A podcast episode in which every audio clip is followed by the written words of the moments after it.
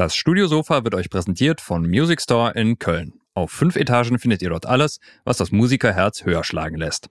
Unter www.musicstore.de könnt ihr auch bequem von zu Hause aus shoppen. Natürlich versandkostenfrei ab 25 Euro mit 30 Tagen Rückgaberecht und drei Jahren Music Store Garantie. Music Store in Köln, das Paradies für Musiker. Ja, und ich dachte, du kommst heute verkleidet. Bis Jeck? Ja, wir sind doch hier Brauchtumszone. Du, du bist Brauchtumszone. Ich bin äh, 200 Meter von der holländischen Grenze weg. Da ist, da ist kein Ich Brauchtum. Da ist dass man Natur. irgendwas erf ja, dass man irgendwas erfindet, nur um saufen zu können, ne? Es ist wirklich, Ich kann äh, auch so saufen. Da brauche ich nichts erfinden. ja, aber neulich hat jemand ein Bild gepostet, so von einem Dixie-Klo in der Stadt und dann so geschrieben, ja, Brauchtumszone, ne? So ein schönes Dixie-Klo in der Stadt und die Absperrungen, ne? Wegen der Menschenmassen und so. Naja, aber wir, äh, wir haben heute leider kein Bier dabei und wir sind auch leider nicht verkleidet. Ihr müsst euch jetzt uns euch jetzt einfach so vorstellen, als wären wir. Klaus hat eine riesen rote Nase an, ich habe einen roten Punkt auf der Nase und äh, genau, oder? Klaus, verkleidest du dich noch heute? Nee, nee, nee. Meine Frau macht das, die äh, macht hier mit ein paar Nachbarinnen gleich ein bisschen Party und mal gucken, wie viel Alkohol da so fließt. Lass ich mich mal überraschen, mal gucken. Aber das passiert heute Nachmittag. Hoffentlich Von daher. Es, wobei es wäre auch lustig, wenn jetzt hier irgendjemand Besoffenes einfach zur Tür eingefallen kommt. Ja, oder so, so, ein, so, ein, so ein Umzug. Du hast ja so einen Umzug bei dir auf dem, auf dem T-Shirt, aber ich würde sagen, wir, Das ist eine wir äh, legen Evolution. jetzt los. Du so ähnlich. genau. Deine. ja, Naja, ich würde sagen, legen wir los. machen wir ne? das.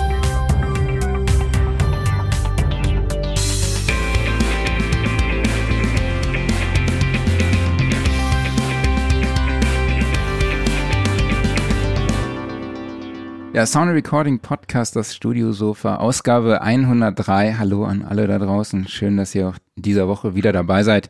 Ich spreche wie immer mit dem besten Werbetext-Vorleser der Welt, Klaus Beetz. Ja, und ich mit dem wunderbarsten Sofa-Warmhalter Marc Bohn.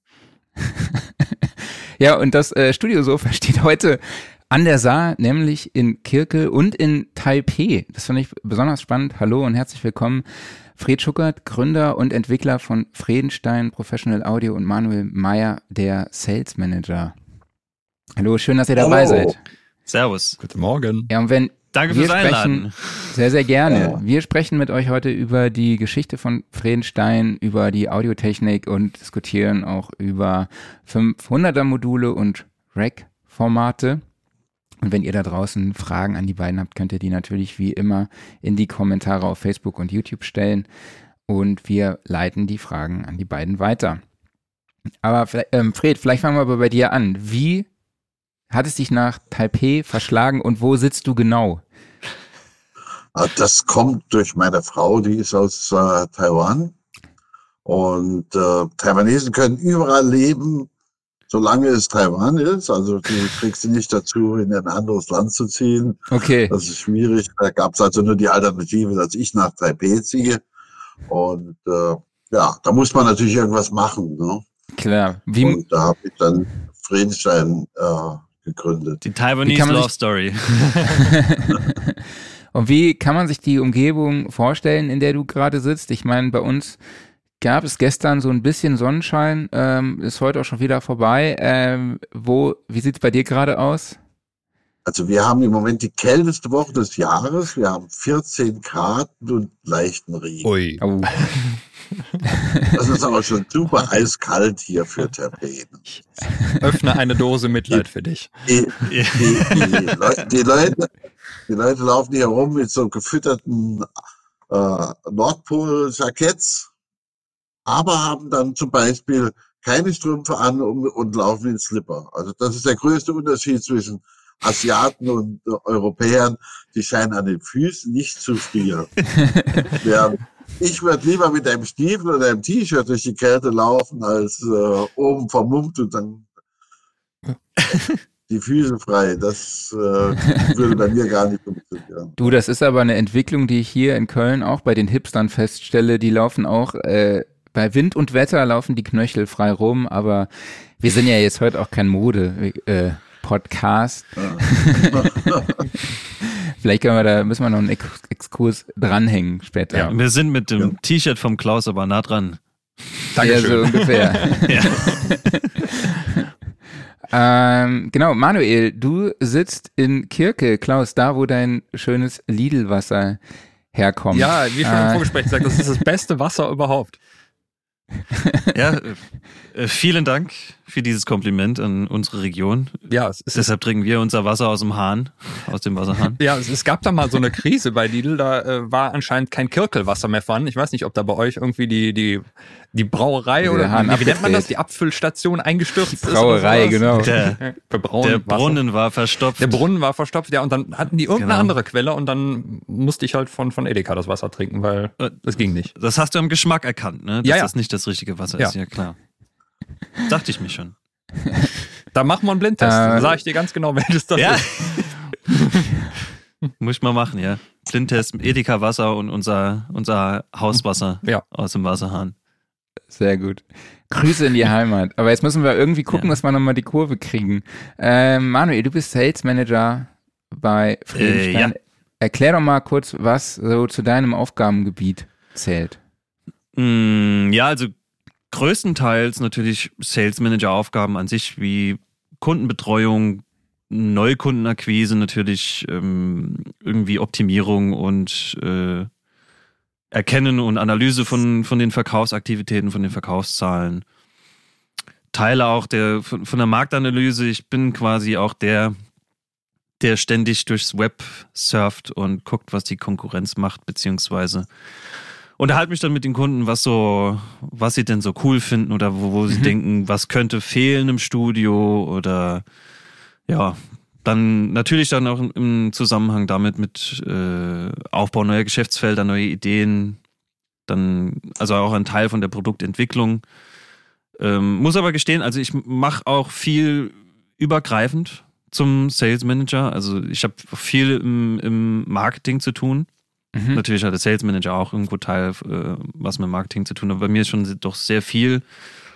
Hab früher auch schon mich schon immer um die Printmedien gekümmert und geguckt, dass hier das richtige Zeug im richtigen Heft landet. und äh, kümmere mich jetzt gerade um unseren neuen äh, Instagram-Channel.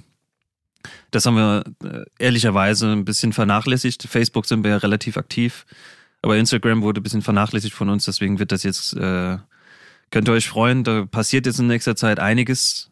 Ähm, ja, und an, ansonsten, ich, ich kümmere mich auch um den Import, also irgendwo auch Importmanagement, würde ich es mal äh, grob ausdrücken. Ich kümmere mich auch darum, dass das Lager auch immer voll ist, auch wenn das in der heutigen Zeit Ist doch, aktuell, ja, das ist, äh, glaube ich, die größte Herausforderung überhaupt im ja. Moment. Äh, weiß ich auch von anderen Herstellern. Das ist das absolute Grauen, das äh, zu sehen, dass das Lager immer voll ist, beziehungsweise alles verfügbar ist. Ähm, da bin da auch im ständigen Kontakt mit dem Fred, weil er da natürlich auch super involviert ist, was Supply Chain mäßig, Teilemanagement mäßig da abgeht. Ist gerade der, ja, wirklich eine Herausforderung. Insofern, ja, das ist so zusammengefasst. Gibt, gibt einiges zu tun. Ja. Ähm, Fred, oder vielleicht auch die Frage an euch beide, für alle, die Fredenstein vielleicht noch nicht so gut kennen, könnt ihr uns ein kurzes eine Übersicht über euer Produktportfolio geben oder beziehungsweise mal so, so leicht anreißen, weil da ist, findet man ja schon einiges. Ja, also wir äh, haben in den letzten Jahren, zehn Jahren, seit- seitdem es Friedrichstein gibt, äh, einen großen Bereich von Mikrofonverstärkern in 500 und äh, auch als Rack-Mount und äh, digital kontrolliert oder auch komplett nur analog äh, entwickelt. So, wir haben eine riesen Palette von Mikrofonverstärkern, EQs, äh, Kompressoren, die alle für den professionellen Audiobereich geplant sind. Wir machen also keine äh, semi-professionellen Geräte, sondern wirklich professionelle Geräte, die in Mhm. jedem Studio eingesetzt werden können. Also man kann auch äh, grob quasi unsere Produktpalette eingliedern auch in die in Artistic Series, äh, Gold Series, dann unsere Racks und ähm, überbegrifflich würde ich sagen Metering. Und Mhm. das, was der Fred schon gesagt hat, ähm, quasi die Artistic Series ist, beinhaltet alles vom, vom Mikrofonvorverstärker, EQ-Kompressor ähm, und alles aber auf einem für Leute mit geringerem Budget. Was Mhm. aber nicht bedeutet, bei uns im Haus bedeutet das nicht, dass man irgendwie, äh, dass es an Qualität mangelt. Weil wir ver- verbauen dort auch wirklich hochwertige Teile, wie zum Beispiel unsere in USA hergestellten ähm, Output Transformers. Ähm, und dann die Gold Series ist natürlich die gehobene Studio-Variante, wo dann auch irgendwo unsere Firmenphilosophie greift mit Analogtechnik und Mhm. digital gesteuert. Das bleibt der, der Gold Series bisschen vorbehalten. Und ähm, Okay, cool. Met Metering haben wir viel gemacht, in, auch in der letzter Zeit, weil das auch ähm, großes Thema wurden, wurden wir auch angesprochen, äh, beinhaltet natürlich, wie kann ich, weil Digitaltechnik da ja doch etwas empfindlich ist, natürlich äh, über, übersteuerungsfrei das Ganze äh, aufnehmen. Äh, und ja, unsere Racks natürlich, unser Topseller. Ja, ihr wart ja, glaube ich, neben API eine der ersten, wenn ich da richtig, oder wie war das nochmal, Manuel? Du hast mir das im Vorgespräch erzählt. Äh, äh, ja, genau. Also es war quasi Freds Idee, weil ähm, er natürlich auch zu, zu seinen Beziehungen in den USA ähm, gemerkt hat, okay, von Rack-Herstellern gibt es nur API und dieser, dieser 10er Einschubträger von API ist ja doch gehört zu der teuren Sorte, muss man einfach so sagen. Also der Einstieg für dieses 500er Total. Leben war durch API dann doch man, man war alternativlos und musste wirklich eine Mhm. gute Stange Geld dafür hinlegen. Und hatte Fred natürlich die Idee, hey, wie, wie sieht's denn aus? Wir, wir könnten doch da mal was entwickeln. Er hat eine Idee. Mhm. Und so ist der erste Bento entstanden. Zum Namen kannte Fred vielleicht später schon noch was sagen. äh, und da haben wir uns quasi auch äh, einen Namen gemacht, ganz klar. Also wir haben Mhm. mit, mit äh, dann angefangen, weil wir gemerkt haben, dass das, dass das funktioniert und dass das angenommen wird, haben wir dann mehrere Größen auch äh, angeboten, was Rex angeht. Und ähm, die Konkurrenz hat auch irgendwann natürlich gemerkt, dass da ein Markt ist und kamen nach und nach andere Hersteller und haben dann auch ihre Rex gebaut und verkauft. Ja. Cool. Ähm, Fred, vielleicht kann, kannst du ein bisschen was zur Geschichte von Fredenstein sagen. Wann, wie kam es zur Gründung und mit welchen Geräten oder mit welchen Entwicklungen hast du angefangen?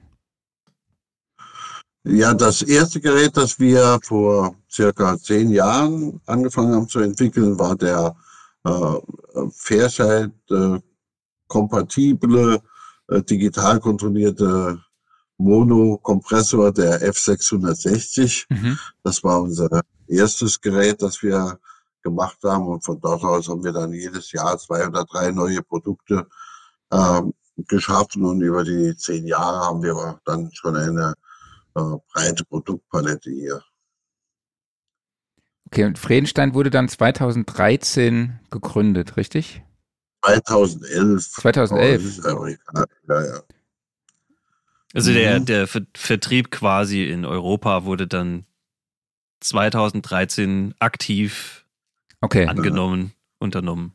Okay, und du hattest, Fred, du hattest auch ein Studio in Saarbrücken und dort das Glück, auch so ein äh, Fairchild Original im Studio zu haben. Ja, den haben wir mal für 1973 für 500 deutsche Mark käuflich erworben. Okay.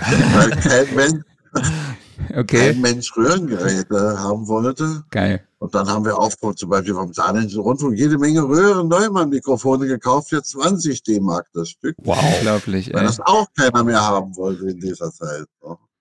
So, von daher haben wir schon, äh, das Mischpult, das ich gehabt habe, das war von einer Firma Karl Lindström in Köln. Hm, Und das war also äh, acht Eingangskanäle auf vier Summen, was damals sehr ungewöhnlich war für die Zeit. Auch basierend auf V76 und V71 äh, äh, Verstärkermodule, die aus der Rundfunktechnik Ja. kommen. Und du hattest, Ja, und dazu hatten wir eine 8-Spur Ampex 440.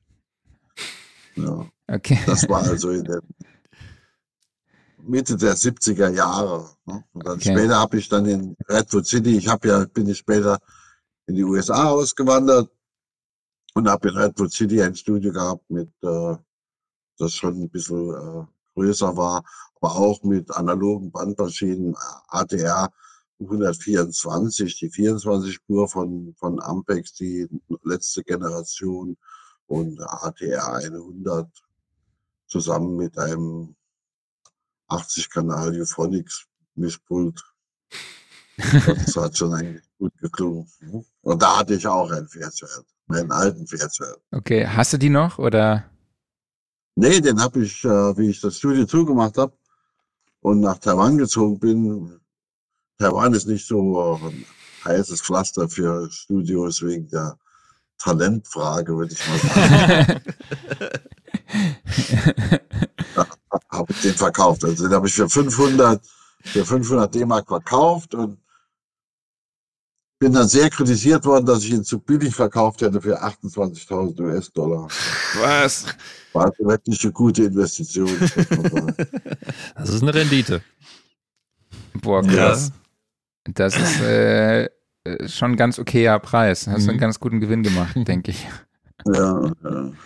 Aber du giltst auch als Bandmaschinenexperte, weil du auch Bandmaterial hergestellt hast, richtig? Ich, ja, und zwar gab es der ehemaligen Leiter der Ampex äh, Service Departments, die also überall den Service gemacht haben für die Ampex Bandmaschinen. Der Herr und ich, wir haben zusammen eine Bandfabrik äh, aufgebaut in Pennsylvania, ETR Magnetics. Mhm. Und äh, da war ich auch aktiv bis vor zwei Jahren wegen der Entfernung. Der ist dann auch gestorben, oh. leider Gottes. Und äh, habe ich mich dann zurückgezogen aus der Geschichte. Aber ich weiß schon einiges über magnetische Tonträger, Tonbandgeräte, also die Sachen kenne ich. cool. Äh, jetzt muss ich natürlich auch nach dem Namen fragen, wie es zu Bento kam. ben, ja, Bento. Ja, ihr wisst ja, die, die äh, 6er Einschubträger von API, die heißen Lunchbox. Mhm. Genau, und es gibt da so ein. Wir wollten natürlich auch eine Lunchbox haben, wollten aber nicht den gleichen Namen nehmen. Da habe ich eine japanische Lunchbox gen genommen, die nennt sich Bento. Das ist also ein bisschen Reis, ein bisschen Gemüse, ein Stück Fleisch. Das kommt, kommt so in einem flachen Karton an, weißt du? Yeah. Und das ist also das, was die Berufstätigen sich meistens kaufen mittags zum Essen. Okay, cool. Deswegen dann Alphabetto. Ähm, jetzt haben wir ja schon eure Philosophie angesprochen, dass es darum geht, dass das analoge Signal im Prinzip mehr oder weniger unangetastet bleibt, allerdings digital gesteuert wird. Ähm, Fred, kannst du uns oh. das vielleicht ein bisschen digitaltechnisch erklären und äh, was welche Philosophie dahinter steckt? Ja, wir haben zum Beispiel als, als äh, äh den 610, F610 äh, EQ. Das ist also ein äh, Vierband-EQ mit einem äh, Highpass-Filter. Und da kannst du alle Parameter, kann man zum Beispiel an dem LCD grafisch einstellen. Also mhm. mit, äh, und äh, das kannst du halt natürlich nur machen, wenn das ganze Ding ist. Aber die Filter selbst sind natürlich nach wie vor komplett analog. Also im Signalpfad selbst befinden sich keine digitalen Bauten. Das Signal wird auch zu keinem Zeitpunkt digitalisiert in dem Gerät, außer für, für der hatte Alternative, ein Spektrumanalyzer anzuzeigen. Der ist, der ist digital, aber der Output ist auch nur die, die, die äh, Bars, die man dann sieht auf dem Display. So, Unsere Philosophie ist komplett analoge Signalverarbeitung und das Ganze kann dann gesteuert werden. Das hat dann Vorteile, es kann Recall haben und, mhm. und alle diese Sachen. Man kann sich mehrere Setups speichern in den Geräten. Das hat, bringt also jede Menge große Vorteile. Oder mit dem Touchscreen, da kannst du halt nicht mehr auf den Poti gehen mit dem Touchscreen. Das geht halt.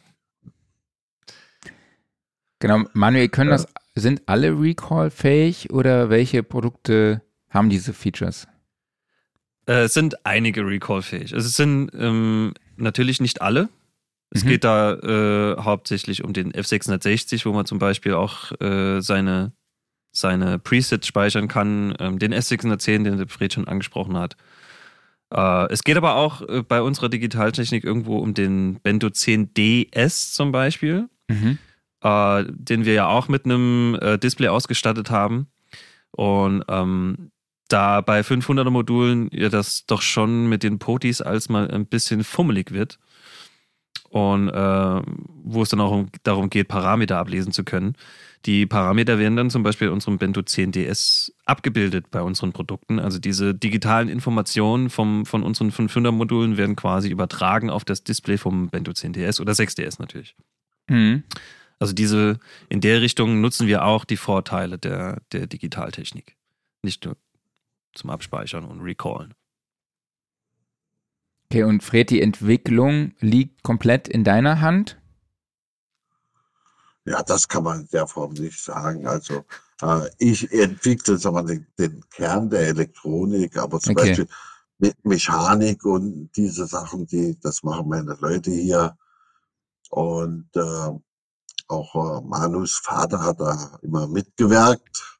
Hm. Ja, wir kennen uns schon seit, wir haben zusammen in Saarbrücken studiert und äh, der ist, äh, hat auch viel geholfen bei den ersten Geräten und beim Aufbau der Firma. Ja, man kann schon irgendwo sagen, dass es äh, immer noch ein Familienunternehmen ist. Weil wenn man, ja, wir können uns schon als Familie bezeichnen, alle zusammen. Ja, ja. Insofern. Ja, Cool. Ja. So, Das heißt, Fred, du bist dann schon so der Ideengeber auch oder und ähm, entwickelst dann auch die Schaltpläne? ja, zum Beispiel, wenn, wenn man von dem Bento 6DS äh, spreche, oder CDS mit dem Display dran, die ursprüngliche Idee kam von Manus Vater.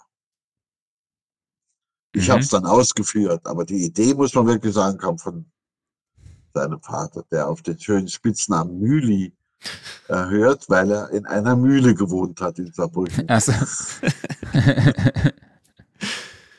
Und viele Leute seinen richtigen Vornamen gar nicht kennen, wenn den. So, So. da kann man auch natürlich nochmal übergreifen, wie es zu dem Namen Friedenstein überhaupt gekommen ist.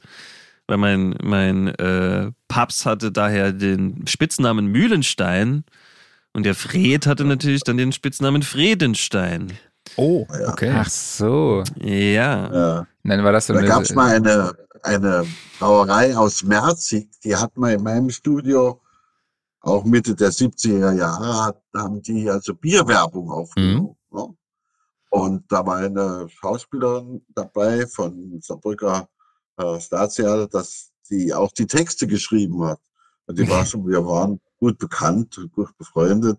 Und die hat mal, die haben so ein Thema gehabt, immer mittelalterliche Sachen, ne? Und dann das Bier passt gut, äh, Reinheitsgebot, Alkohol, Fashion, ne? Und äh, da hat die mal einen Werbespot gemacht, das, das ging so, der Ritter Fred von Fredenstein war überdrüssig seinen sein. Und das ist die Tränen geblieben. Ne? Und das ist, äh, daher kommt das. Cool. War, war das Saarfürst? Genau. ja, wir driften ja hier mal ein bisschen ab. Ja, macht ruhig weiter, ich kann nur Ähm, lernen davon. Genau, Klaus, Klaus Ich weiß muss nicht, man, was man davon lernen kann, aber Ich meine, ich bin ja ein Botschafter des Saarlandes. Ich muss ja den unseren Hörern ein bisschen die saarländische Kultur näher bringen. Das versuche ich auch ständig hier. Ähm, deshalb finde ich es auch schön, dass es auch so viele Audio-Brands im Saarland gibt, ne? Was man ja, vielleicht gar nicht so äh, äh, mit KS Digital, HK Audio. einen, HK Audio, ein, genau. ein Kommilitone von äh, Manus Vater und mir, der hat zum Beispiel bei äh, Markus und Müller damals gearbeitet.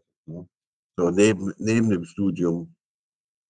Ja, haben wir auch noch, stimmt, Backes und Müller. Ne? Mhm. Ja. Stimmt. Stimmt. Großer Lautsprecherhersteller. Zu dem ja auch jetzt KS Digital. Es ist ja quasi Ja. ein Teil.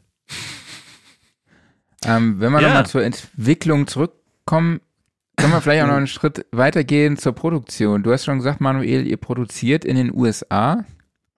Nee, nee, nee. Das wurde falsch verstanden. Das ist, Okay. äh, wir Wir- haben Bauteile. produzieren- Ach so, der, der eine, der Operationsverstärker, Nee, der, Ver- der Übertrager. Der Übertrager, Übertrager. sowas, ja. Ja. Genau. Wenn du übertragen hängt, der Klang hängt sehr stark ab vom Kernmaterial. Okay. Und da haben wir eine Firma gefunden, die hat einen schönen, äh, die, die, die, die klingen sehr, sehr, sehr schön, diese Übertragung. Und die setzen wir bei uns überall in der Artistik-Serie ein. Mhm.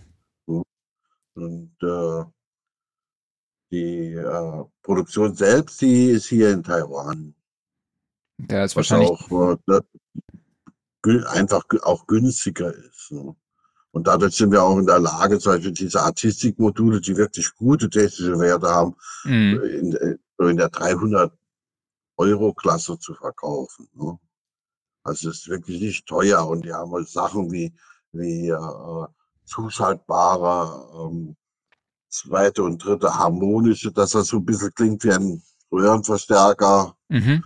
Das haben auch die Leute schon mal vom Sound und Sound nachgemessen und waren eigentlich ganz begeistert davon, weil das ist nicht nur, macht nicht nur die zweite oder die dritte, sondern das macht so eine abfallende Kurve auf alle harmonischen, ne? wie, wie das auch in der Natur passiert.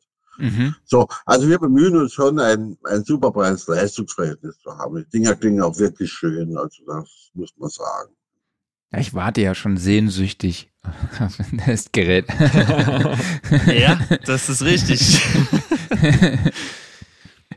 Ist in Aber die-. Ja, die- der Nachteil von der Produktion in Asien ist halt im Moment ist halt die Produktion, die, das Verschiffen von Produkten von äh, äh, Taiwan nach Deutschland oder generell in die Welt ist halt äußerst problematisch, weil die Häfen alle zu sind. Ne? Mhm. nach USA, wenn wir nach USA schicken. Es ist wirklich im Moment ein bisschen ein unberechenbares Geschäft und auch super, super teuer. Also die Preise haben sich da teilweise verzehnfacht in den letzten neun Wow. Monaten. ne? Yep. Da hast du früher für 2000 Container von Taiwan nach Hamburg schicken können, da zahlst du mittlerweile 20.000 dafür. Ja, das ist echt krass. Ja. Was sind denn so eure beliebtesten Rack-Module oder könnte man sagen, äh, sind die 500er-Module vielleicht auch beliebter als die Rack-Module?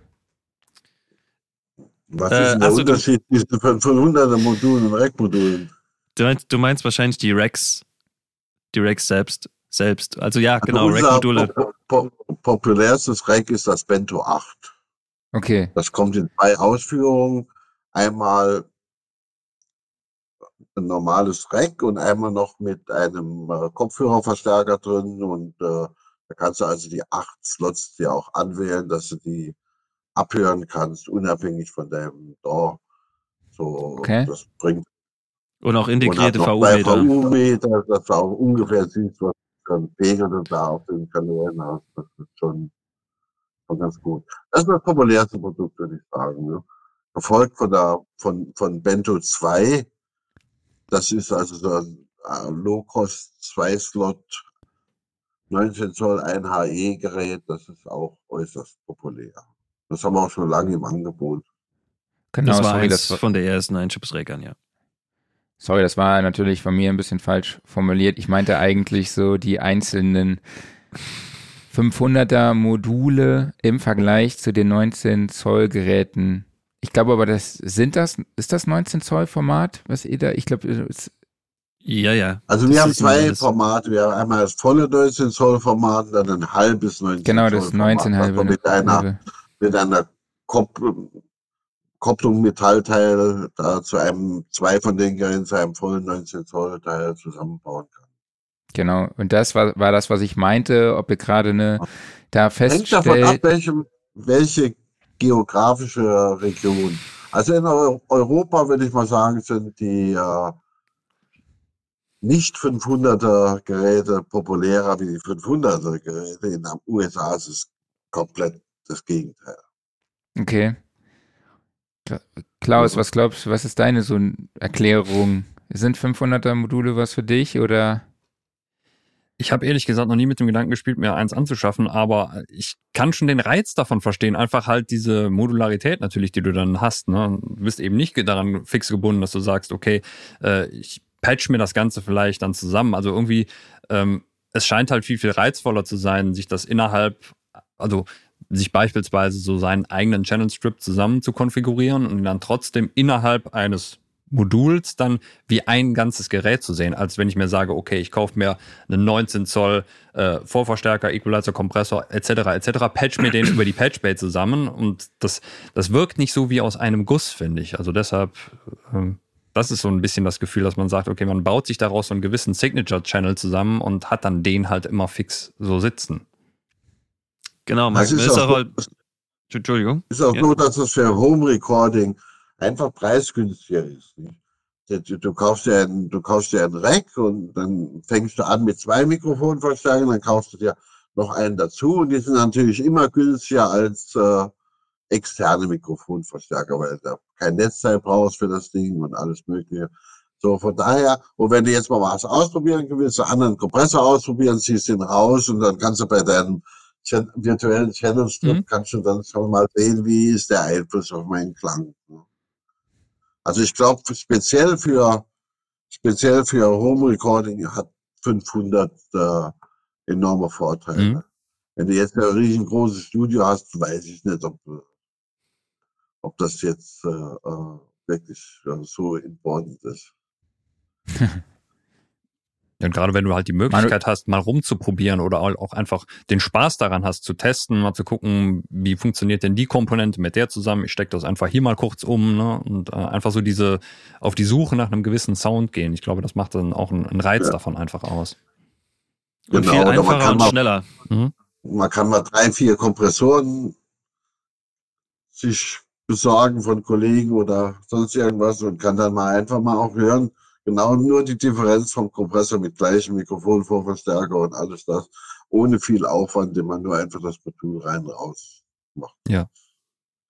Die, leider Gottes muss man ja auch sagen, dass die äh, technische, äh, äh, technische Verständnis der äh, Ingenieure in Anführungszeichen, die heute aufnehmen, auch immer weniger wird. Es muss also auch immer mehr Plug and Play sein und äh, die Leute müssen es erstmal nochmal lernen, dass, dass auch eine technische Komponente als, als Ingenieur da ist, nicht nur eine musikalische Komponente. Mhm. Also Pegel und solche Sachen. Also Unterschiede zwischen 0 dBFS und 0 dBm oder so irgendwas, das muss, das muss man einfach alles wissen und verstehen, dass man so eine Analoggeschichte auch gut konfigurieren kann. Mani, du wolltest, glaube ich, noch was ergänzen. Ähm, das hat äh, Klaus eigentlich schon äh, quasi gesagt, dass, dass du einfach flexibler bist oder beziehungsweise, was ja heute auch äh, recht wichtig ist, dass man sehr variabel ist in seiner äh, oder in, sehr einfach ist, den Sound zu suchen, den man am Ende haben will. Mhm. Da man einfach die Komponenten, die einzelnen so wild hin und her tauschen kann, ohne großen Aufwand. Und was ich vorhin schon gesagt habe, was äh, meiner Meinung nach auch immer wichtiger wird, ist der Zeitfaktor. Also es geht einfach super schnell. Das, äh, wenn man dann bei seiner TT-Phone Patchbay anfängt, da, oh, wo ist jetzt der Channel, wo ist jetzt der, wo ist die Mhm. Beschriftung von dem, ähm, hier macht man Kassette rein, Kassette raus, Feuer frei. Also es ist schon eine Zeitkomponente auch, was das 500er System angeht. Ja, und ich habe mich auch ähm, jetzt, weil es uns alle ja ins Homestudio verschlagen hat irgendwie, äh, auch damit intensiv beschäftigt, also mit so einem Channel Strip und so wirklich, ähm, ja, was ich sage jetzt mal, im Homestudio-Budget gibt's auch nicht. Ne? Also ich glaube, Klaus, du hast diesen, den DBX, ne? Oder? Ich habe mir den, den DBX äh, 286S mal gekauft, einfach aus Spaß, weil ihn ja momentan wirklich fast jeder benutzt. Ähm, und da muss ich immer noch sagen, für die, ich glaube, was hat er gekostet? 130, 140 Euro, ist es der Wahnsinn. Was er kann. Aber danach, Ja, aber danach, danach wird's schon Ja. problematisch, ne? So, und da kommen wir mit ne, also mit dieser 500er Variante jetzt auch vor allem bei dieser Artistik-Serie, da kommt man dann halt schon, äh, schon weit. Ich glaube, da bei so einem Taui oder so Mhm. oder 800 Euro würde man so, so liegen, oder Manuel? Also mit, mit der kleinsten, günstigsten Variante, ähm, quasi einem Bento 2 und einem, unserem Artistic Mic Pre Plus, äh, kommt man, meine ich, auf so 470 Euro zusammen. Genau. Ähm, man darf aber nicht vergessen, also der Preamp an sich ohne Netzteil. Sprich, wenn man irgendwann ähm, dazu kommt, das Ganze aufzustocken. Also, dass mhm. man nicht nur bei einem Preamp bleibt, sondern wo man dann sagt, okay, das ist schön, damit kann ich arbeiten, aber ich will jetzt zum Beispiel was Klassisches aufnehmen. Das heißt, ich brauche einen super cleanen, super sauber arbeitenden Preamp äh, und habe dann einen Slot quasi frei. Das heißt, ich muss mir nicht ein 1HE-Gerät irgendwie kaufen, was dann im Endeffekt schon deutlich teurer ist als das 500er Modul selbst. Also es geht also auch so ein bisschen darum, also der Anfang wirkt natürlich von den Kosten her höher, mhm. aber hin, hinten raus, wenn man natürlich dann ein bisschen aufstockt mit der Zeit, wird es günstiger auf jeden Fall. Ja, stimmt. Mhm. Und nicht so platzintensiv. Das ist ein ziemlich guter Punkt ja, eigentlich sogar. Das ist echt ein guter Punkt. Ja, ja weil die Bento-Box zum Beispiel, die, die, unser 6er Bento-Box mit sechs Einschüben, das Ding stellst du dir auf den Schreibtisch und du hast quasi, du kannst dir deinen perfekten Stereo äh, Channel Strip da aufbauen und ähm, brauchst dir nicht von, von einem namenhaften Hersteller irgendeinen Producer Desk zu holen, um die Dinge in 19 Zell Rack irgendwie reinzuschrauben. Also ja, und da ist auch das ist auch nochmal ein Kostenfaktor. Absolut, da ist ja ein totaler Trend, dass auch die 19 Zoll Racks zurückgehen. Ne? Ich meine, äh, Klangerzeuger in 19 Zoll hast du fast gar nicht mehr und auch ansonsten ähm, gibt es, glaube ich, gar nicht mehr so viele Leute, die jetzt da bergeweise Sachen sich reinschrauben. Also du hast ja nicht mehr wie früher, dass du irgendwie deine Auswahl zwischen äh, sieben, acht verschiedenen Kompressoren äh, hast, sondern du hast dann vielleicht einen noch in Hardware. Den Rest machst, machst du als Plugin und dann reicht's dir, wenn du, keine Ahnung, acht oder zehn HE hast. Aber du musst jetzt nicht einen kompletten Tisch haben. Ne? Und wenn, genau. du, wenn du jetzt da jetzt hingehen würdest und sagst, okay, ich brauche irgendwie vier Preamps, vier Kompressoren oder sowas, dann, äh, ja, dann ist so ein Ding mal ganz schnell voll. Richtig. Ja, in der Regel brauchen die Leute ja im Prinzip nur noch heutzutage nur noch die Geräte. Also Mikrofonpreamp braucht man immer, um den Pegel hochzu, hochzubringen. Nicht? Und äh, äh, analoge Kompressoren meines Erachtens klingen immer noch besser als die Plugins. Mhm. Kann man drüber streiten, aber ich finde es.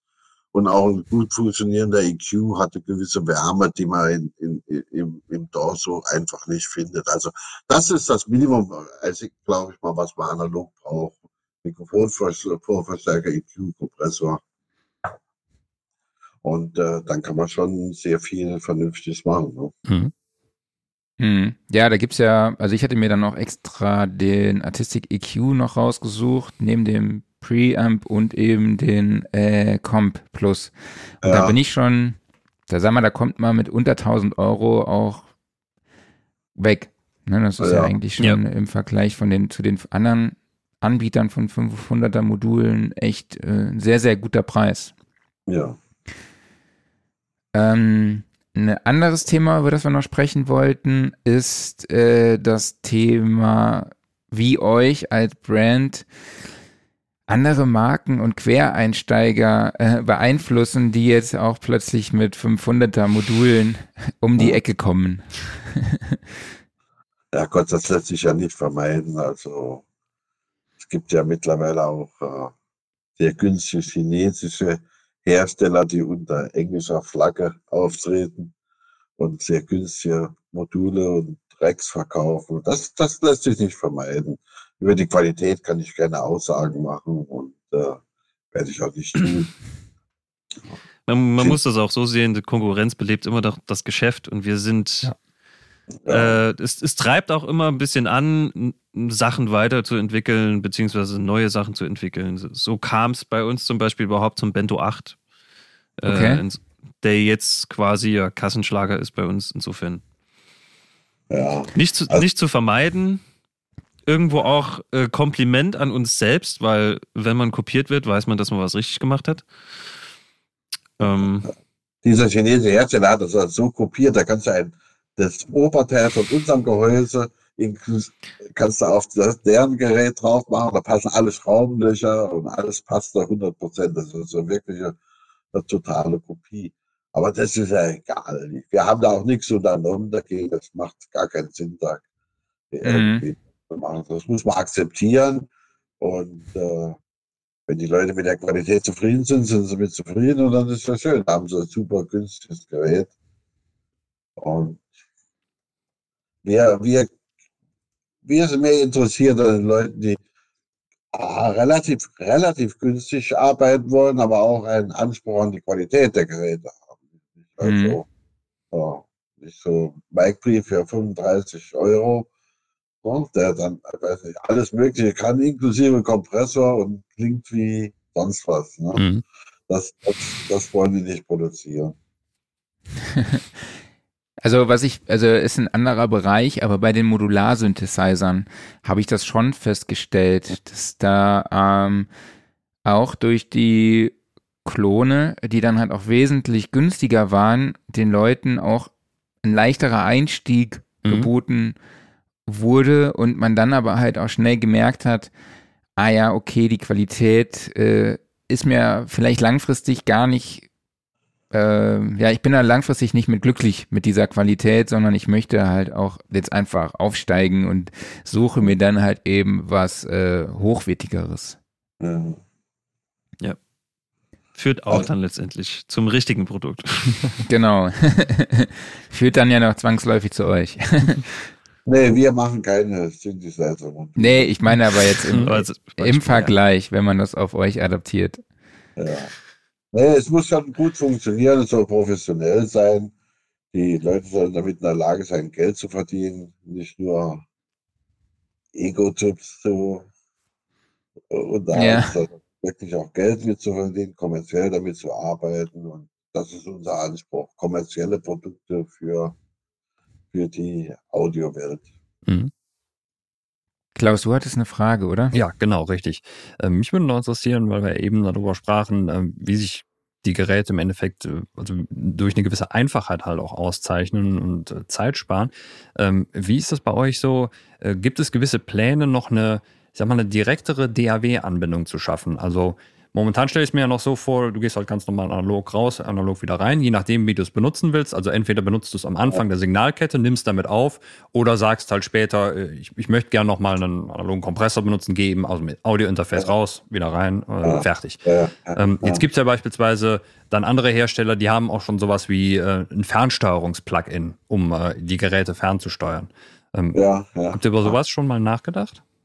Haben wir, aber wenn du jetzt zum Beispiel Wandler und diese Sachen einbaust in, in, in zum Beispiel in eine Bento-Box, dann Mhm. wird das einfach super teuer, wenn du eine halbwegs vernünftige Qualität haben willst. Mhm. Mhm. Aber seit Jahren haben wir so einen Prototyp von einer Bento 6 mit Wandlern. Mhm. Mana hat auch einen. Das, das, das geht schon, aber es wird super teuer. Ich bin mir nicht sicher, ob das äh, äh, wirklich ein Produkt ist, was sich äh, viel verkaufen wird. Mhm. Weil dann auch dein Wandler nur noch für den, im Prinzip mehr oder weniger für, nur für 500 Module benutzt. Nicht? Und dann Ja. ansonsten kaufen sich die Leute einen guten Wandler für ihr Studio und dann können sie den für alles Mögliche benutzen. Mhm. Ja.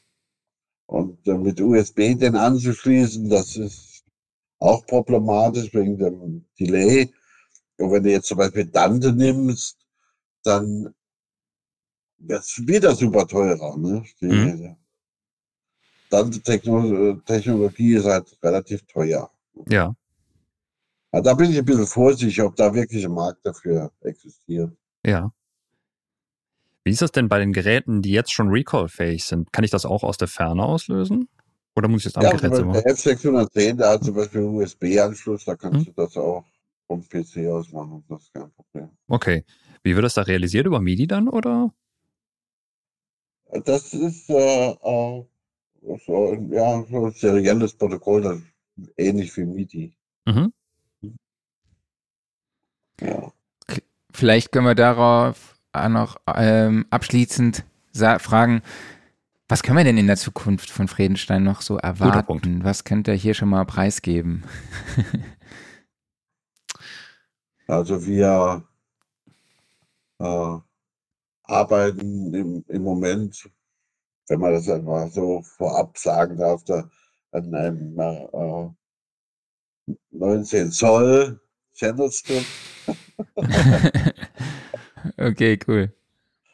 und äh, ja, das ist das nächste größere Produkt von uns. Wir haben auch das Mieter Hub, ich weiß nicht, ob ihr das kennt, das ist so ein Ding für Heim, Studios, also 4 VU-Meter plus äh, USB-Ladeschaltung für alles Mögliche. Da gibt es Mhm. jetzt eine neue Version mit digitalen Metern statt der VU-Meter, wo du wahlweise RMS und Peak und alles darauf abbilden kannst. So, das, das sind die Sachen, die relativ kurzfristig ja, äh, von uns kommen werden. Und es sind noch einige Produkte in Planung, über die wir noch nichts Ja. sagen können. Ja, Außer, dass wir Okay. nichts sagen können. ja, Das ist ja auch schon, immerhin was. ja. Äh, Das war ein, ein super Punkt, wo du das gerade nochmal angesprochen hast mit dem Mieter, weil ich glaube, ihr, ihr seid der Hersteller so mit dem größten Portfolio an verschiedenen Mietern. Äh, das ist ja der Wahnsinn, als ich das gesehen habe. Wie seid ihr denn dazu überhaupt gekommen, einfach so viele verschiedene Varianten an Mietern anzubieten? So viele Varianten bieten wir eigentlich gar nicht an. Wir haben das Stereo-Variante, der U70F, der eine Hommage ist an die alten U70s, die in meinem Mischpult damals eingebaut waren. Das Mhm. sind solche alten deutschen Radiostationen, Lichtzeigerinstrumente gewesen, sehr schön, Mhm. riesig groß, aus Druckguss oder irgendwas. Da könnt ihr einen mit erschlagen. Dann keinen Schaden nehmen. So, da haben wir diese U70 gebaut. Das war auch eine unserer ersten Produkte, weil meiner Ansicht war kein vernünftiges Metering am Markt für einen halbwegs akzeptablen Preis. Genau. Ja, so, und das haben wir gemacht und dann äh, haben wir das Meetup gemacht, das sich mehr in den Heimbereich äh, konzentriert und dann haben wir auch den das U1631 gemacht, das ist ein, ein 16-Kanal-Meter, das also 31 Elemente hat pro, pro Kanal und äh, das halt äh, für Multitrack-Anwendungen und, und diese Sachen einfach gut geeignet. Es gibt zwei Versionen, da gibt es eine mit Analog-Eingängen und da gibt es eine mit Dante-Eingang Mhm. für, für diese Sachen. Aber es war schon Ja, so. mehr, mehr, mehr Meter haben wir gar nicht. Es sind nur drei Typen. Also das ist nicht so schrecklich viel. Ja, oder vielleicht muss ich es anders formulieren. Ihr habt überhaupt welche. Also ich meine, welcher anderer Hersteller bietet denn noch Mieter an, ne? Oh Gott. Also, weißt du, ich habe so viele Kunden, die rufen hier an und sagen, ah, das funktioniert nicht. Welchen Pegel hast du denn auf der Mhm. Maschine drauf? Beim Kompressor zum Beispiel. Ja. Sehr gute Frage. Wenn ich nur einen mikroskopischen Pegel reingebe, dann wird es wohl nicht komprimieren. Vermutlich. Ja. die Leute haben gar keine Ahnung. Mhm. Die wissen überhaupt nicht, welche Hardware-Pegel sie irgendwo in ihrer, in ihrer Geschichte haben. Von daher finde ich, es, es Metering ist, ist wirklich wichtig für die Ja. Leute. Ne? Mhm. Und die sind ja auch nicht so teuer, die Dinger. Und äh, das sollte man auf jeden Fall mal, zumindest mal ein Stereo-Mieter sollte man schon mal haben, damit man wirklich weiß, welche Pegel man an irgendeiner Stelle hat. Oder wenn man sich unsicher ist, kann man das Meter an die Stelle mal einschleifen und dann Mhm. sehen, was dann so passiert.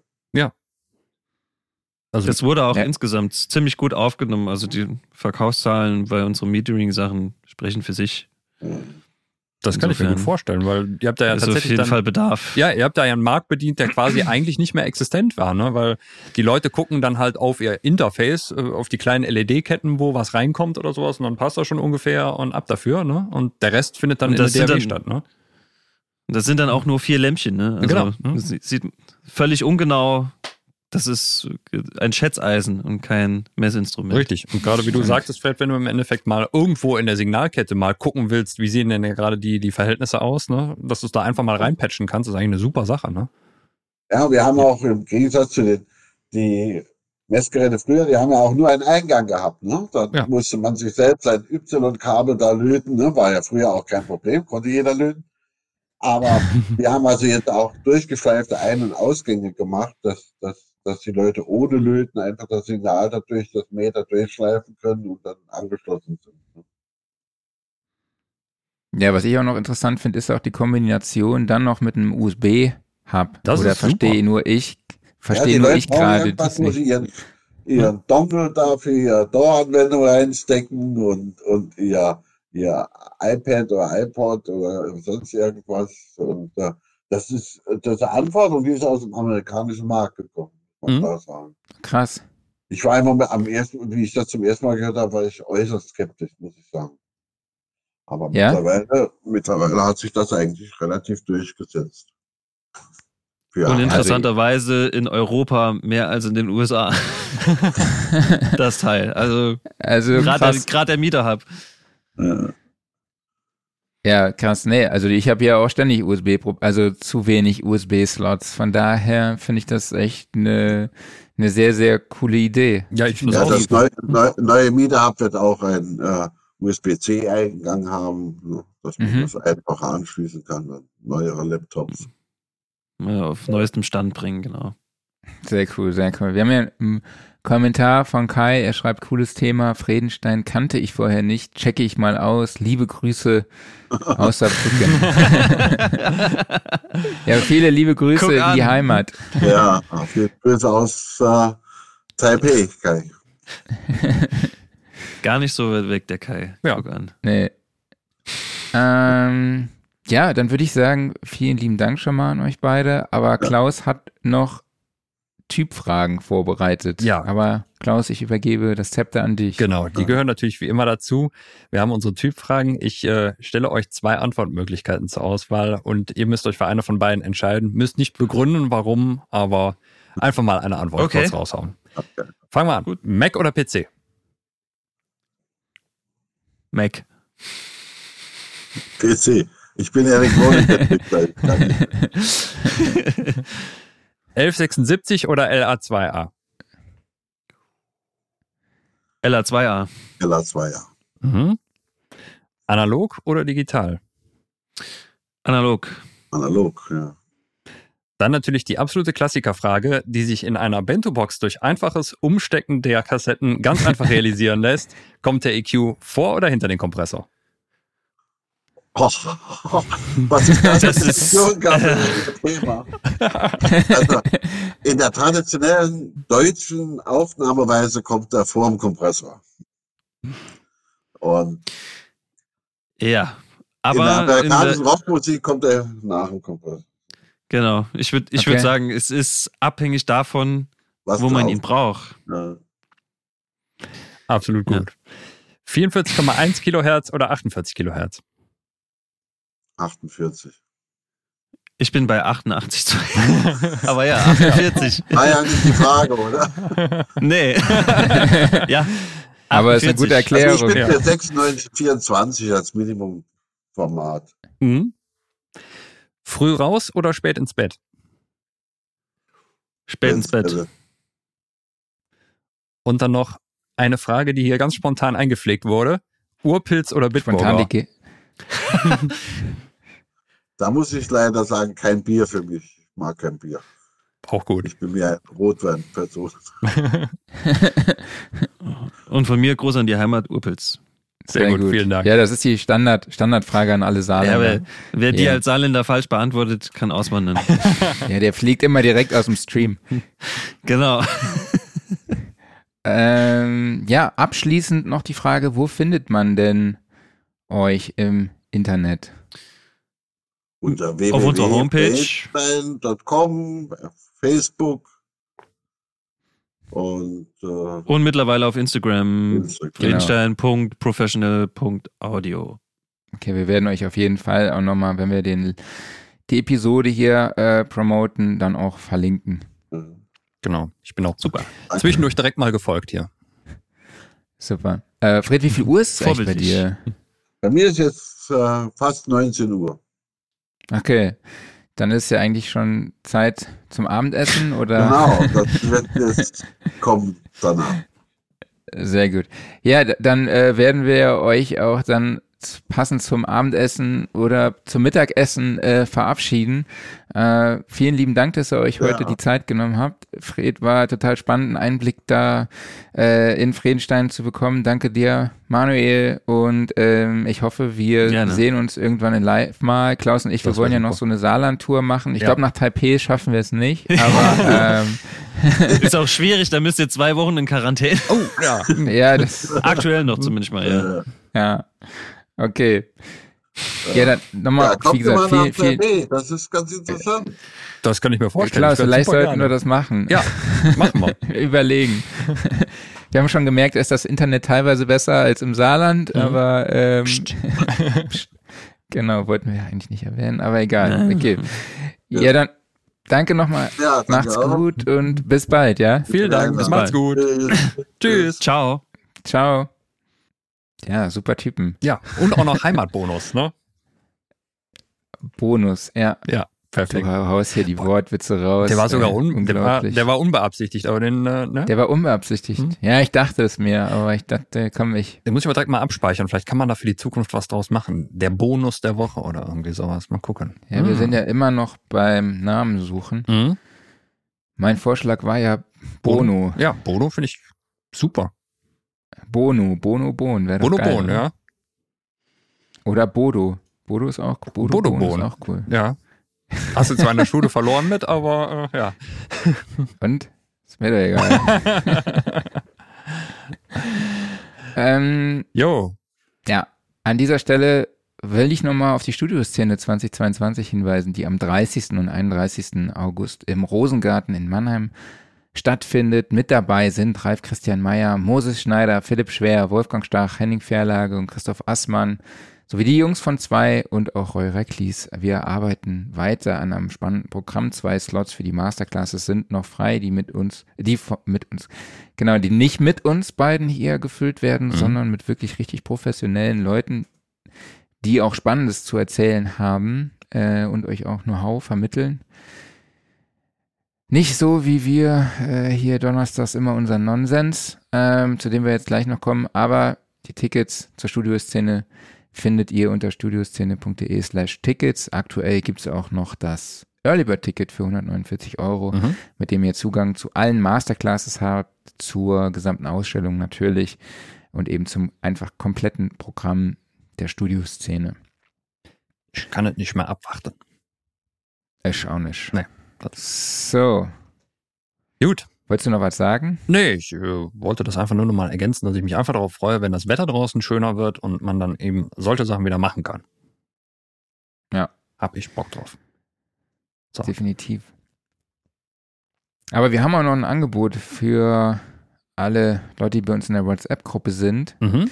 und dann damit auch Zugriff zu unserem Stammtisch haben, der immer am ersten und dritten Mittwoch stattfindet auf Discord. Ähm, am 16. März ist Aljoscha Sieg zu Gast von Pitchpack Consulting, der auch schon hier im Podcast zu Gast war. Und er wird eure Fragen zum Thema Studio-Business beantworten. Also WhatsApp-Gruppe beitreten, den Link findet ihr in den Show Notes und dann gibt's am 16. März den Stammtisch mit Aljoscha. Genau, Link wurde gerade noch mal als Kommentar gepostet, von daher, ihr werdet es schon finden. Bin ich mir sicher. Bist du am Start dann oder? Ja, ich hoffe doch mal. Ich habe es ehrlich gesagt noch nicht im Kalender überprüft, ob das passt, aber eigentlich will ich mir das nicht entgehen lassen. Wird's schon. Kommen wir zum Workflow der Woche. Mhm. Was hast du, was hast du uns mitgebracht diese Woche? Ja, äh, eigentlich eine Sache nur, auf die ich mal hätte selber kommen können. Und zwar, wie wahrscheinlich die meisten, benutze ich hier so eine aufladbare Maus. Hier hängt jetzt gerade ein Kabel dran. Und zwar hat das den Grund, die ist mal wieder leer. Ähm, die meldet Mhm. sich dann so zwei Tage vorher, sagt dann so, oh, ich könnte mal bald geladen werden. Und gestern habe ich es vergessen. Ja, und jetzt äh, dann einfach noch zu riskieren, dass man hier vielleicht im, im Stream auf einmal ohne Maus da sitzt, das wäre ein bisschen doof. Und normalerweise muss ich dann immer ein sehr, sehr langes USB-Kabel irgendwo lang führen. Da haben wir das Problem nämlich wieder. Und äh, vor allen Dingen auch noch, wenn man es dann am Rechner auflädt, wo die USB-Ports dann teilweise irgendwie nicht ordentlich Power liefern, sondern dann muss man über ein Netzteil gehen, dann suchst du dir wieder eine Steckdose, wo das Ding reinkommt und so weiter und so fort. Das ist ein tierisches Gefummels. Bis ich dann Mhm. auf die Idee kam, ey, du hast so eine Powerbank. Leg die doch einfach auf den Schreibtisch, lad die Maus da dran. Ne?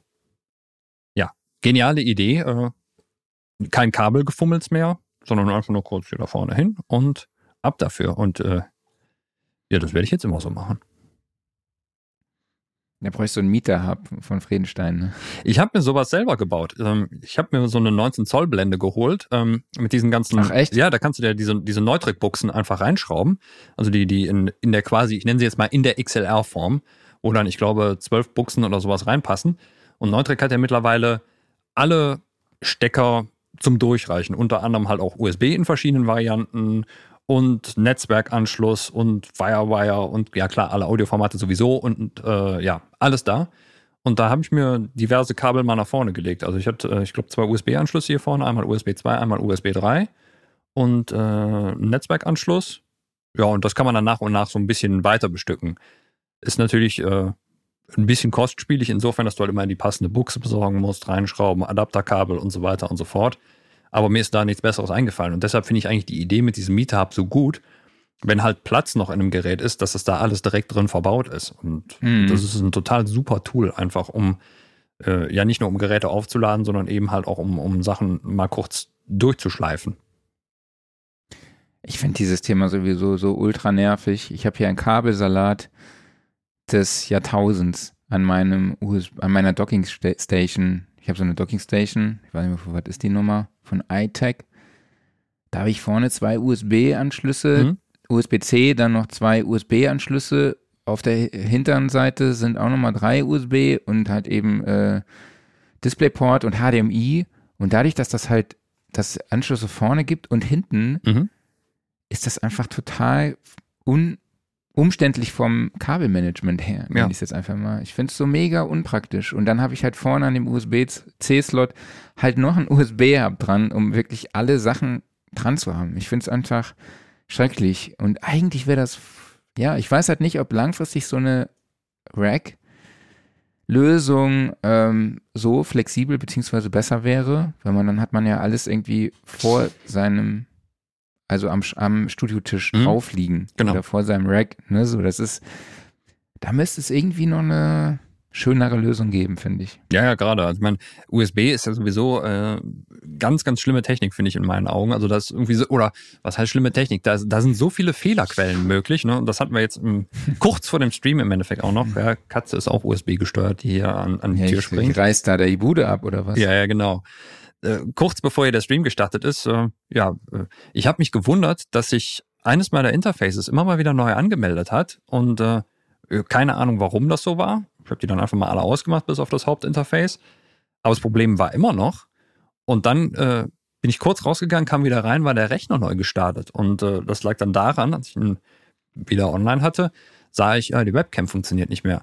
Und die Webcam hängt an einem Hub hinten dran.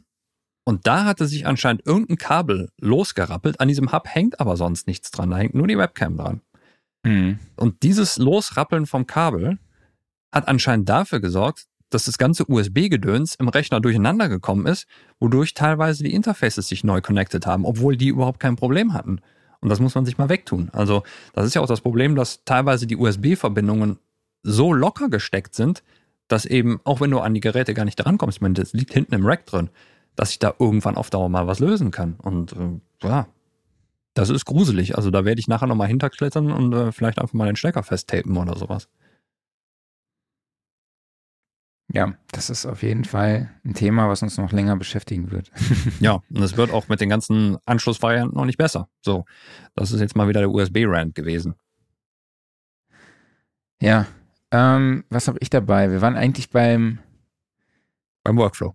Workflow der Woche, ne? Mhm. Jetzt sind wir irgendwie so umgedriftet, aber äh, zum Aufreger der Woche. Trink erstmal einen Tee zur. Ähm, genau. Ich habe mitgebracht äh, Kompressoren mit Dry Wet Regler, Mhm. vor allem auf Vocals. Irgendwie, ich weiß nicht wieso, habe ich immer auf die Klassiker zurückgegriffen, auf den LA2A, ne? Und dann irgendwie auch festgestellt, es gibt ja auch Plugins, die diesen Dry Wet Regler haben und man dann so Ko- Parallelkompression mäßig was machen kann, um da nochmal von unten so ein bisschen Dampf mitzugeben und auch eventuell auch Bewegungen vor dem Mikrofon zu reagieren. Und da habe ich jetzt halt viel mit dem äh, Summit Audio TLA 100A gearbeitet, also von Softtube, oder halt auch mit dem VC2A von Softtube. Also ähm, die haben diesen Driver-Regler und damit kann man noch ein bisschen mehr Dampf eben dazugeben. Das finde ich echt, ich frage mich, wieso ich da jetzt erst damit angefangen habe. Das wollte ich dich auch gerade fragen. Ja, also das beziehungsweise war das jetzt halt in dieser Woche so ein Thema, was ich halt oft eingesetzt habe. Mhm. Ja, ich ganz ehrlich, ähm, dadurch, dass ich halt auch immer so viel Kram teste, ähm, habe ich auch so verdammt viel Kram. Das stimmt, ja. Und irgendwie nutzt man dann halt immer die Sachen, die man eben in Tutorials so sieht Mhm. und vergisst dann halt auch irgendwie mal so zu schauen, was hat man denn noch so Ja. auf der Platte. Oder ne? die Klassiker, Und, die man immer benutzt hat, ne? ja, ja, ich wurde auch neulich mal gefragt, hast du irgendwas von Softtube? Und Mhm. dann habe ich gesagt, nee. Aber dann ist mir halt aufgefallen, ach ja, bei Native Instruments, die Plugins, Genau. die da dabei sind, Mhm. die sind von Softtube und ähm, ja, Audio TLA 100A ist halt auch von Softtube. Mhm. Ja, sind halt beides LR2A Emulationen, würde ich jetzt mal, würde ich jetzt mal sagen und ähm, machen sich sehr gut. Und mittlerweile hast du eigentlich keinen Kompressor mehr, der keinen Mixregler mehr hat. Also es muss dann schon sehr, sehr puristisch von der Herangehensweise sein, wenn da kein Mixregler mehr drin integriert ist. Aber das hat sich ja so breit durchgesetzt, dass selbst halt alle Emulationen von äh, Analog-Hardware eigentlich so ein Ding spendiert bekommen haben. Ja. Wollte, müssen wir, die wir, ach ja, genau, ich lasse es. Ich weiß nicht mehr, was ich sagen wollte.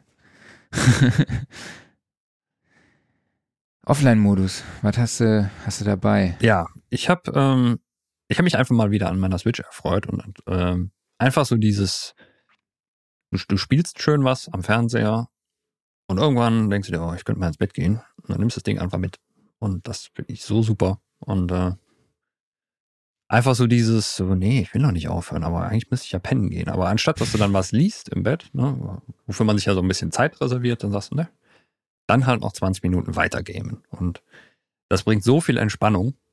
Es ist einfach wunderbar. Ich vergesse immer, dass die Switch auch so funktioniert. Erinnere dich dran. Handheld. Du musst. Zelda auch im Bett spielen. Ja, ich habe ja Zelda nur auf dem Gameboy Ah ja, richtig, okay. von 1989, dem Gameboy. Ja, ja, aber dann, äh, dann musst du dir Du halt auch mal. erinnerst mich an was, ey. dann darfst du Zelda auf der Switch aber nicht verpassen. Ich weiß nicht, ob mir das dann doch zu viel Zeit raubt. Ja, wird es. Und äh, bei mir war es so, dass äh, jetzt gab es vor, ich glaube, zwei Wochen ist es jetzt mittlerweile her, gab es eine neue Nintendo Direct, wo halt so die, die kommenden Spiele angekündigt werden äh, oder wurden. Und für, ich meine, September dieses Jahres äh, der dritte Teil der Xenoblade Chronicles Reihe. Das ist eine meiner absoluten JRPG-Lieblingsreihen. Und ähm, ja, die ersten beiden Teile gibt's auch für die Switch. Den Teil X leider nur für die Wii U. Vielleicht wird er irgendwann nochmal umgesetzt. Und ich habe jetzt einfach nochmal von vorne angefangen und werde sie, werde beide Teile inklusive der Erweiterung vom zweiten äh, bis September durchgespielt haben und dann den dritten. Uiuiui, da habe ich mir vorgenommen. Hm. Also arbeiten kann ich eigentlich bis dahin nicht mehr. Viel Erfolg. Danke. Ja, mein Offline-Modus ähm, ist wieder Aussag. Ich habe es zu Ende geschaut, dann festgestellt, ich dachte, es ist die letzte Folge. Und dann habe ich rausgefunden, es ist nur die letzte Folge des ersten Teils der vierten Staffel. Ach, ist gesplittet. Okay. Ja, und das fand ich halt vor allen Dingen deshalb sehr krass, weil die in der Dramaturgie so vorgegangen sind, dass die allererste Szene, oder zumindest glaubt man, dass die allererste Szene der vierten Staffel mhm. das Ende ist. Mhm. Mhm. Verstehe. Und du wartest halt die ganze Zeit darauf, dass sich das auflöst und fragst dich halt, okay, was passiert jetzt, da, damit, dass es zu dieser Szene kommt? Mhm. So. Und es ist eigentlich noch so total weit davon entfernt, von der Story her. Mhm. Und du denkst halt irgendwie so, okay, was passiert jetzt noch? Und dann letzte Folge und ich denk so, okay, das ist nicht das Ende. Und dann habe ich erst festgestellt, okay, das ist erst die letzte Episode des ersten Teils der zweiten Staffel und das, äh, der vierten Staffel. Und das fand ich so ein bisschen, also es ist eine geile Serie. Ich fand den Cut auch geil, aber ich war so wirklich so voller, so erwartungsvoll Mhm. einfach so. Das ist die letzte Episode, vielleicht die letzte Episode von Ozark überhaupt. Und äh, dann am Ende so, okay, das kann jetzt nicht das Ende gewesen sein. Und dann recherchiert, ah ja, okay, das war eben nur das Ende der, des ersten Teils. Und jetzt warte ich halt sehnsüchtig auf den äh, zweiten Part. Weiß man schon mal Kann zweiter? aber währenddessen. Nee, weiß ich jetzt gerade nicht. Okay. Aber jetzt kann ich The Sinner gucken. Die neue Staffel von The Sinner. Ja, super. Guck mal an. Hast du doch Ja, auch noch mal ein bisschen. Luft jetzt da. Ja. Ja, ich meine, die Serie würde ich Äh. auch gerne mal gucken. Also ich habe so viel Gutes jetzt äh, gehört. Also im Endeffekt, du hast mir ja empfohlen und ja, einfach auch sonst so äh, hat die einfach einen super Ruf und deshalb. Ich finde, die ist einfach kom komplett unterm Radar Mhm. irgendwie so. Also die ist äh, ein absolutes Muss für Se- Serienjunkies. Kommen wir zum Gear Corner. Was hast du uns mitgebracht?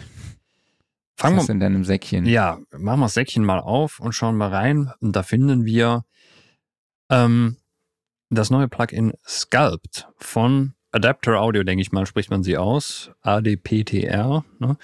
Ähm, sieht ziemlich cool aus und ist ein Tool, was im Endeffekt das Signal in vier verschiedene Chains aufsplittet und dann äh, verschiedene Bearbeitungsmöglichkeiten bietet, nämlich zwei Kompressionsstufen, eine Upward Compression, eine Downward Compression, dann ein Tone Sculpting, was äh, ja vermutlich so ein bisschen in die EQ-Richtung geht und dann nochmal eine Transientenbearbeitung. Und diese finden halt ja parallel zueinander statt und werden dann danach wieder zusammengefügt. Und das Ganze ist dann halt eher so eine Bearbeitung, vermutlich eher für, ja, für, für Gruppenspuren, beziehungsweise halt für Busse und die, die Masterkette. Aber gut, man kann es natürlich auch einfach nehmen, um Einzelsignale ähm, mal ordentlich auseinanderzunehmen. Gerade also die beiden Kompressionsstufen finde ich äh, da super spannend. Einfach, dass du sowohl zum Beispiel eine Upward als auch eine Downward Compression hast, um halt so ein Signal richtig zusammenzunageln. Gerade jetzt für, für äh, im EDM-Bereich durchaus sehr, sehr spannend. Und äh, was ich interessant finde, ist, dass es das momentan noch ähm, in einer Art Early Access Version gibt. Und zwar bei Plugin Alliance, wenn man da ähm, äh, im, im, in, das, das Bundle abonniert hat. Und äh, ich, ich wusste gar nicht, dass es Early Access auch jetzt mittlerweile für Audio-Plugins gibt. Das wäre nur im Gaming-Bereich existent. Also hattest du das schon mal vorher gehört? Ich habe keine Ahnung. Okay, also du hast es auch noch nicht gehört. Jedenfalls äh, deshalb, äh, ja, da ist es jetzt momentan drin. Und mal gucken, ähm, wann es denn soweit ist und rauskommt. Und ja, dürfte auf jeden Fall ein weiteres spannendes Tool in der Toolbox sein.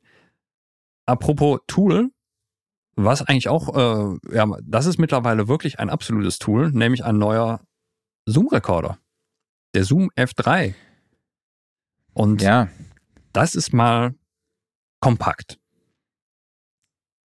ja, ich weiß, hast du die Maße auf dem Schirm gerade? Die stehen doch bestimmt hier irgendwo. Also, äh, ich sehe sie nicht, aber Handteller groß. Kann man sagen. Ja. Ja. Mit 32 Bit, Genau. Floating, fand ich ganz cool. Zwei Kanälen. Genau, also muss man sagen, ein, ein Zweikanal äh, Field Recorder, wie du gerade sagst, 32-Bit-Recording, das heißt also übersteuern äh, ist quasi fast nicht mehr möglich. Hm. Und ähm, ansonsten Recording 24-Bit, 192 Kilohertz, auch alternativ noch als äh, Audiointerface zu benutzen. Da kann es dann zwar nur bis 96 Kilohertz, warum auch immer, aber sollte wohl ausreichen. Hat eine Loopback-Funktion, um es dann eben auch für Streaming-Anwendungen da in dem Bereich interessant zu machen. Also im Endeffekt hat man da auch wieder zwei Geräte in einem. Also die Zoom-Recorder kann man ja alle auch als Audiointerface benutzen, aber eben dadurch, dass es so kompakt ist und dann eben noch äh, so eine äh, spezielle Funktion gerade für Streamer benutzt, ist es besonders interessant. Technik entspricht wohl dem der größeren Recorder aus der F-Serie, also sowohl was die Wandler als auch was die äh, Mikrofonvorverstärker angeht. Es gibt eine spezielle Halterung nochmal, äh, um es per Klettverschluss direkt an, ähm, ja, an, einem Stativ oder an einem Mikrofonarm festzumachen. Es gibt eine Control-App, womit man das Gerät fernsteuern kann. Klar, macht bei so einem super kompakten Gerät natürlich auch extrem viel Sinn. Und ähm, ansonsten, ja, sehr robust und äh, stabil gebaut, trotz dieser kleinen Würfelmaße. Also ich finde es eine super Sache. Ich hatte eigentlich gedacht, dass die Zoom-Recorder nicht mehr viel kleiner werden können, weil ich, Mhm. muss, ich muss sagen, ich verwechsel die Namen immer. Ist es der F6, äh, der die etwas größere Variante davon ist, oder ist es der F4? Also es ging ja bei den, bei der F-Serie ging es ja mit dem 8er los und kam Mhm. dann der 4er oder der 6er? Weißt du das noch auswendig? Also F6 ist noch der etwas größere. Ja, ja, größer sind die anderen alle, klar. Aber äh, es gibt da ja so zwei verschiedene Formfaktoren. Warte, ich, ich google das jetzt gerade mal hier eben parallel. Äh, Google. ich meinte den. Sechser, genau. Also es erinnert im Endeffekt an einen kleinen Bruder vom F6. Der hat nämlich Ja. auch so diese Form, was mit diesen, äh, Genau. äh, diese quadratische Form, der so ein bisschen aussieht, eben mit, mit diesen Metallbügeln an der Seite. während der, der F4 und der F8, die sind mehr so wie die klassischen Recorder. Ja, jetzt weiß ich, was du meinst. Genau. Ja, richtig, richtig. Ja, auf jeden Fall, äh, ich finde es ein super spannendes Gerät und auch die Batterielaufzeit ist ziemlich beeindruckend. Da passen also zwei Doppel-A-Batterien rein und ähm, je nachdem, was man für einen Typ dann hat, äh, kommt man dann also auf mindestens acht Stunden Betriebsmöglichkeit und ja, das sollte wohl für einen Drehtag ausreichen. Und ansonsten, ja, packt man eben halt mal zwei neue rein. Preislich sind wir dabei ungefähr 400 Euro, etwas knapp drüber. Und ja, ab dem zweiten Quartal erhältlich. Werde ich mir auf jeden Fall anschauen. Bin ich echt ähm, gespannt. Ich auch, weil ich glaube, das ist ein Ding, das kannst du auch super für so eine Bastelmöglichkeit benutzen. Also, das hat, Mhm. da hat man ja mal ein Video drüber gemacht, ähm, wo ich mal gezeigt habe, wie man so äh, zwei Mikros im Endeffekt über so einen Verbinder gut zusammenpackt und äh, dass dann da jetzt aber den Rekorder eben durch diese kompakten Maße dann eben noch direkt mit, mit Klett oder ähnlichem direkt dran befestigen. Super. Und vor allen Dingen einen hochqualitativen Rekorder und nicht einfach irgendwie, ich gucke nur, dass ich mein, mein, äh, mein Handy zum Beispiel dafür nehme. Jo, dann haben wir noch was kostenloses hier am Start von einem Autohersteller. Was macht äh, ein Produkt eines Autoherstellers hier bei uns im Sound Recording Studiosofa? Ja, das ist einfach, glaube ich, das ist so ein bisschen der Kuriositätsfaktor, weil es gibt jetzt einen kostenlosen Software-Synthesizer von Kia, dem Autohersteller. Und die haben sich gedacht, ja, wir bauen einen Software-Synthesizer und benutzen ihn, um Sounds für unser eigenes Elektroauto, nämlich den Kia EV6, zu designen. Und äh, das ist ja sowieso jetzt bei den ganzen Elektroautos so ein bisschen angesagt. Also da kann man sich zum Beispiel mal die Arbeiten von Richard Devine anschauen. Der hat, glaube ich, für, was war es, für Jaguar? Jaguar. Ja, für Jaguar extrem aufwendiges Sounddesign gemacht. Ja, und jedenfalls ähm, bei Kia war jetzt die Idee, wir machen einen sehr übersichtlichen, einfach gehaltenen Software-Synthesizer und äh, kombinieren ihn mit diversen Natursounds, also so das übliche, ich sag, Wasser, Blätterrauschen etc. Und äh, also Sample-Wiedergabe äh, plus einfache Synthesemöglichkeiten. Das ist jetzt nichts, was irgendwie äh, featuremäßig umwerfend wäre, aber es ist einfach mal interessant, dass, äh, ja, dass das hier drin verschmolzen wurde und dann als so eine Art, ja, kann man es Marketing-Gag nennen, jetzt von denen kostenlos rausgebracht wird. Und äh, ja, das ist einfach mal so was, was denke ich erwähnenswert ist und mal gucken. Vielleicht ein anderer Autohersteller sowas auch mal macht oder ja, jedenfalls. Also sind da äh, keine Motorgeräusche dabei oder so?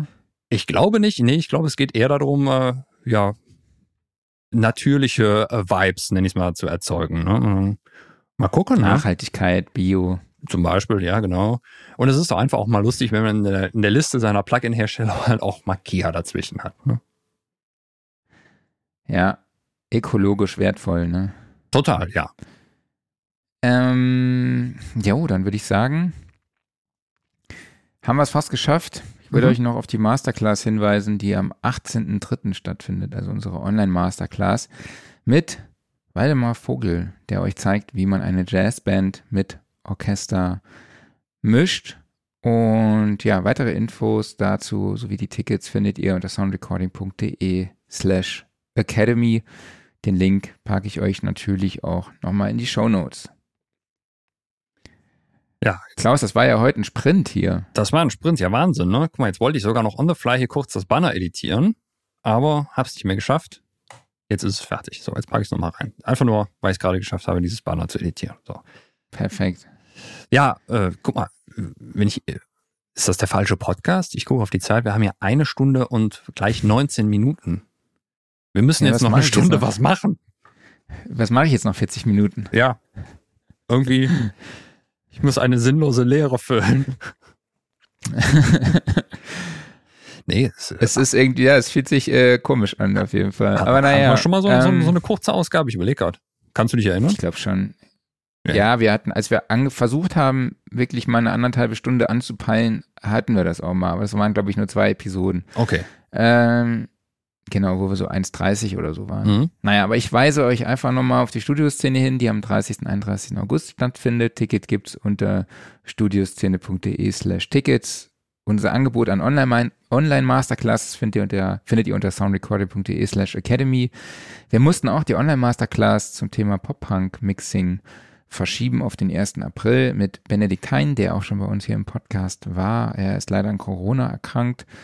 Ähm, weshalb wir den, die, genau, gute Besserung an dieser Stelle, weshalb wir die Online-Masterclass dann halt eben auch verschoben haben. Und ansonsten kann ich euch gerne unser Heft ans Herz legen. Das Abo gibt's unter soundrecording.de slash shop und äh, den Tonstudio Guide. Den dürfen wir nicht vergessen. Mhm. Ihr könnt, habt euch die Möglichkeit, euch ähm, ja, in Deutschlands größten Tonstudio-Verzeichnis äh, zu registrieren, anzumelden. Es gibt dort einen kostenlosen Basiseintrag mit einfach eurem Studio, eurer Adresse, euren Kontaktdaten. Es gibt aber auch kostenpflichtige Angebote, ist alles im überschaubaren Rahmen, nämlich 100 Euro oder 200 Euro fürs Jahr.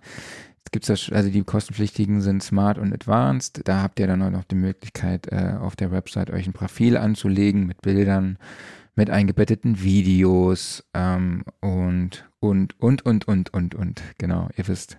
Infos findet ihr unter soundrecording.de slash tonstudio minus Guide und was halt auch cool ist, dass das Ganze halt auch dort ja, präsentiert wird, wo auch Musiker sind, nämlich bei gitarrebass.de, bei sticks.de, keyboards.de oder halt auch bei Production Partner und auch bei Film, TV und Kamera oder bei Werben und Verkaufen, wo dann eben auch Filmleute unterwegs sind oder auch Werbeleute, die dann eben auch Werbemusik suchen und die können dann über eine Taxonomie bei uns wie beispielsweise Werbemusik, Filmmusik oder auch Genres. Also wenn ihr Metal macht, ihr könnt euch da wirklich ein sehr detailliertes Profil anlegen, so dass man euch auch findet. Super. Geil, ne? Jo. Okay, würde ich sagen, ähm, wir hören uns nächste Woche wieder, oder? Machen wir. Wen haben wir denn nächste Woche? Boah, ey, weiß ich nicht. Lassen wir es einfach dabei, oder? Ich kann ja mal googeln. Ja, ja. Ich gucke mal in meinen Unterlagen. Du kannst ja deinen.